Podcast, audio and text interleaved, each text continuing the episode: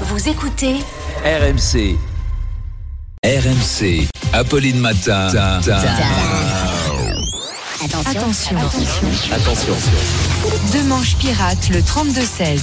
Avec un sujet qui m'est très cher ce matin, oui. cher Arnaud, la question du dit. rangement et du bordel. Eh oui. C'est Marie Kondo qui fait réagir la japonaise, la papesse rangement, renonce à vivre dans une maison bien rangée. Oui, Apolline. Marie Kondo était célèbre pour son livre La magie du rangement. Pourquoi pas l'enchantement du lave-vaisselle, la magie de remplir sa déclaration d'impôt.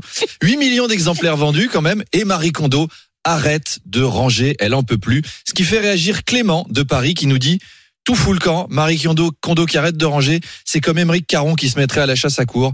C'est Charles Magnin qui devient abstinent dans une abbaye cistercienne. Ou c'est France Inter qui recrute Jean-Jacques Bourdin.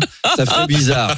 Bonjour, bienvenue sur France Inter, bienvenue sur une radio déconstruite.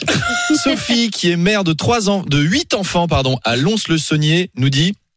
Je l'ai lu son bouquin, hein. ça marche pas. Hein. Chez moi, c'est toujours autant le bordel. Huit enfants, Madame de Malherbe, deux fois plus que vous. Ça marche si t'habites seul dans une pièce vide. Gérald Darmanin a tenu à réagir. Il nous a Ah. dit effectivement, je suis allé chez Marie Kondo et c'est le bordel. Je pense que c'est une gauchiste de la Nupes. comme Voilà. Jean-Luc Mélenchon.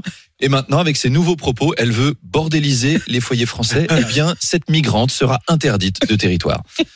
Jean Castex a réagi, Ah, évidemment. le bordel. Ah. Bonjour, vous voyez, je vous l'avais dit, le bordel, c'est la vie. Si je vous propose mon prochain livre, La magie du bordel.